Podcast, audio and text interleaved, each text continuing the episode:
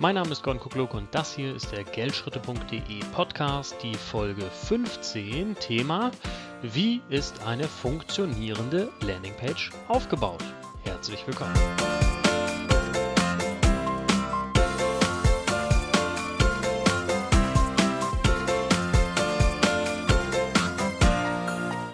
Es ist wieder Zeit, unser fiktives Gespräch aus den letzten beiden Folgen fortzusetzen. Es ging um ein ausgedachtes Gespräch zwischen einem Online-Marketing-Coach und einem seiner Interessenten bzw. Kunden. Der Kunde, ganz kurz, wollte erst eine Homepage haben, hatte sich aber ja gar nicht so richtig Gedanken darüber gemacht, wie die aussehen sollte überhaupt. Und unser Coach hatte dann zunächst mal unterschieden zwischen einer klassischen Homepage und einer spezifischen Landingpage, die das Ziel der Interessenten- und Neukundengewinnung natürlich viel besser erreicht. Und in der letzten Folge haben wir uns dann noch nicht direkt die Landingpage angeschaut, beziehungsweise den Aufbau einer Landingpage, sondern haben über einen Schritt davor noch gesprochen, nämlich die Zielgruppe was die Zielgruppe beschäftigt, warum die Zielgruppe unbedingt im Mittelpunkt stehen sollte und wir sprachen auch darüber, dass es wichtig ist, vor der ersten Codezeile, hätte ich fast gesagt, der Landingpage, bereits eine Ahnung davon zu haben, wie und wo die Zielgruppe online zu erreichen ist, wo die Besucher also später herkommen sollen. Man könnte sagen, wissen wir, wo die Besucher herkommen, können wir ihnen einfach einen besseren Empfang bereiten. Wir sprachen auch darüber, wie Sie ein eventuell bestehendes Produkt dann so verändern oder erweitern können, dass es wieder perfekt auf die gewünschte Zielgruppe passt, ähm, mit dem Gedanken eben, dass die Zielgruppe im Mittelpunkt steht, nicht Ihr bereits fertiges Produkt, sondern Sie passen das Produkt der Zielgruppe an und nicht andersrum. In Sachen Zielgruppen erinnern Sie sich vielleicht noch daran, Tante Google weiß alles. Sie können sich also Google und Googles Tools heutzutage zunutze machen, um herauszufinden, was Ihre Zielgruppe online beschäftigt, beziehungsweise wie diese sich online verhält. Heute Logischerweise wollen wir uns wieder ins Gespräch einschalten und zuhören, wie denn eine funktionierende Landingpage nun aufgebaut sein sollte, also das hernehmen, was wir letztes Mal sozusagen zugunsten der Zielgruppenanalyse noch ausgespart hatten. Also, auf geht's. Alle wichtigen Notizen finden Sie übrigens unter geldschritte.de slash P15, also P15. Und im heutigen Gespräch beginnt zunächst der Coach. Gut, ich hoffe, Sie haben Ihre vorbereitenden Hausaufgaben gemacht, wenn wir so wollen. Sie haben sich mit Ihrer Zielgruppe intensiv beschäftigt und wissen jetzt, wo und wie wir ansetzen können. Yep, ich bin zu allen Schandtaten bereit. okay, dann wird es heute Zeit, dass wir nun über Ihre Landingpage und die richtige Aufmachung für Ihre Landingpage sprechen. Wie wollten Sie Ihre Website denn aufbauen, mit der Sie ja an mich herangetreten waren? Aufbauen? Äh, naja, ich wollte eigentlich so in etwas starten wie Herzlich willkommen auf meiner Homepage. Wir sind Ihr zuverlässiger und kompetenter Partner, wenn es um Fragen der Moment, Moment, Moment. Ist das Ihr Ernst? Wie war das nochmal? Wollten Sie, dass die Besucher da bleiben oder wollten Sie, dass sie gleich wieder weg sind? Bitte? Also manchmal sind Sie aber auch ein richtiger. Nein, bin ich nicht. Ich bin nur direkt. Ich will Ihnen helfen, dass Ihre Seite am Ende auch funktioniert. Das heißt, Ergebnisse bringt. Und so wird das mit Sicherheit nichts. Wozu haben Sie sich denn bitte die Arbeit gemacht, Ihre Zielgruppe so genau unter die Lupe zu nehmen? Um jetzt mit einem platten Herzlich Willkommen daherzukommen? Nein, also wahrscheinlich nicht. Helfen Sie mir doch einfach mal direkt auf die Sprünge. Okay. Ihre neue Landingpage sollte im Minimum aus folgenden drei Elementen bestehen. Einer knackigen Headline oder Überschrift, einem prägnanten Inhaltsbereich und einem klaren Call to Action oder einer klaren Handlungsaufforderung. Gehen wir diese drei Elemente doch einfach mal der Reihe nach durch und am Ende bekommen Sie auch einen kurzen Ausblick, was Sie noch so einbauen könnten, aber nicht zwangsweise müssen, okay? Alles klar, mein Bleistift ist schon gespitzt. Ich schreibe mit. Sehr gut. Die Headline oder Überschrift zunächst mal. Hm, was ist eigentlich im Grunde die einzige Aufgabe der Headline? Was meinen Sie? Ähm, vielleicht neugierig zu machen?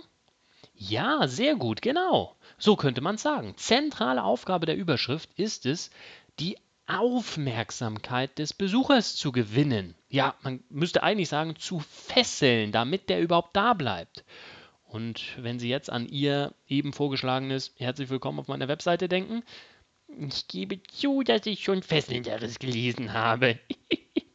das denke ich auch. Holen Sie sich vielleicht einfach Inspiration im nächsten Zeitungskiosk. Gehen Sie mal da rein und werfen Sie mal einen Blick aufs Zeitungsregal. Ich wette, Sie haben noch nie als Schlagzeile auf einer Tageszeitung gesehen, Herzlich willkommen, neuer Leser. Schön, dass Sie diese Ausgabe gekauft haben, oder? Nein, ich glaube, wenn es so eine Zeitung gäbe, hätte die keinen einzigen Tag am Markt überlebt. Genau so ist es. Aufgabe der Schlagzeile der Zeitung? Aufmerksamkeit erzeugen. Und so ist es auch mit der Überschrift auf Ihrer Landingpage. Kommen Sie zur Sache, steigen Sie direkt ins Thema ein, machen Sie neugierig auf das, was da kommt. Sie kennen Ihre Zielgruppe jetzt ja sehr genau und Sie wissen, wo Sie ansetzen können, nicht wahr? Ja, die Hausaufgaben zur Zielgruppenanalyse hatte ich ja, wie gesagt, gemacht. Eben. Und die haben Sie, wie auch schon gesagt, ja nicht umsonst gemacht. Die hatten schon einen Sinn irgendwie. Ich habe auch nie daran gezweifelt. Ja, ja, ist klar. Gut, zum Inhalt. Mein Tipp für den Start. Übertreiben Sie es nicht.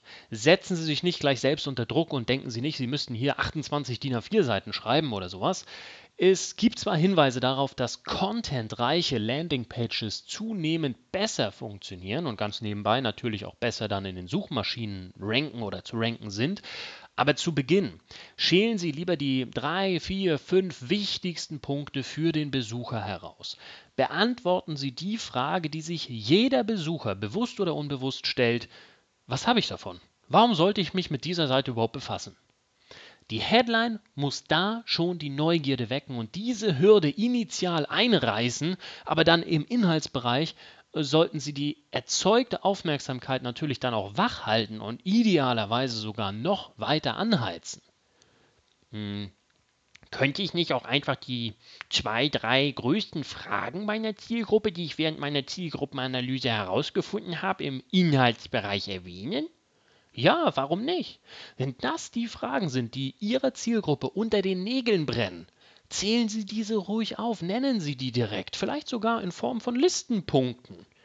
Wichtig ist dann aber auch, und damit kommen wir zu Element 3, machen Sie dem Besucher dann visuell und verbal deutlich, was als nächstes sozusagen in Ihrem Fall jetzt zur Beantwortung seiner Fragen zu tun ist, bringen Sie eine deutliche Handlungsaufforderung oder einen sogenannten Call to Action unter. Wie meinen Sie das visuell und verbal?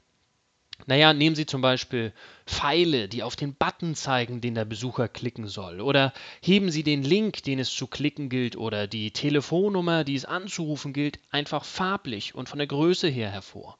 Und dann schreiben Sie auch deutlich, das meine ich mit verbal, zum Beispiel Klicken Sie hier zum Download oder rufen Sie jetzt an unter. Schaffen Sie einen besonderen Anreiz, warum jemand jetzt hier eine Aktion vornehmen sollte, wie eben zum Beispiel die Beantwortung seiner brennendsten Fragen. Und dann sagen Sie deutlich und machen Sie auch deutlich, was zu tun ist. Okay, macht natürlich irgendwie Sinn.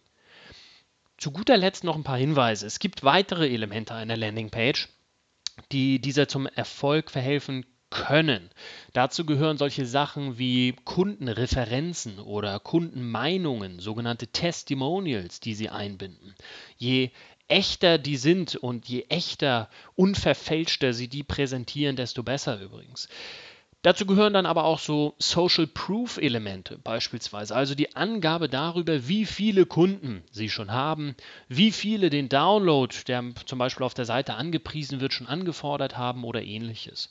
Oder es gehören auch Dinge dazu, wie etwa künstliche oder tatsächliche Verknappung, je nach Angebot. Also zum Beispiel Angaben wie nur solange der Vorrat reicht, nur noch zwei Stück auf Lager oder dieses Angebot könnte schon bald wieder vom Netz genommen werden. Interessant, interessant. Aber ich würde sagen, dass wir sowas eventuell erst später einbauen und stattdessen erst einmal mit den drei wichtigsten Elementen starten, oder? würde ich vorerst auch vorschlagen. Wenn wir eine Seite dann erstmal am Start haben, können und müssen wir diese sowieso nach und nach verändern und ausbauen. Hatte ich ja beim letzten Mal schon angedeutet. Das ist nichts Statisches. Da werden wir weiter dran und mitarbeiten und dann können wir solche Elemente nach und nach einbauen und das Ganze ausbauen. Und Ausblendung für dieses Mal.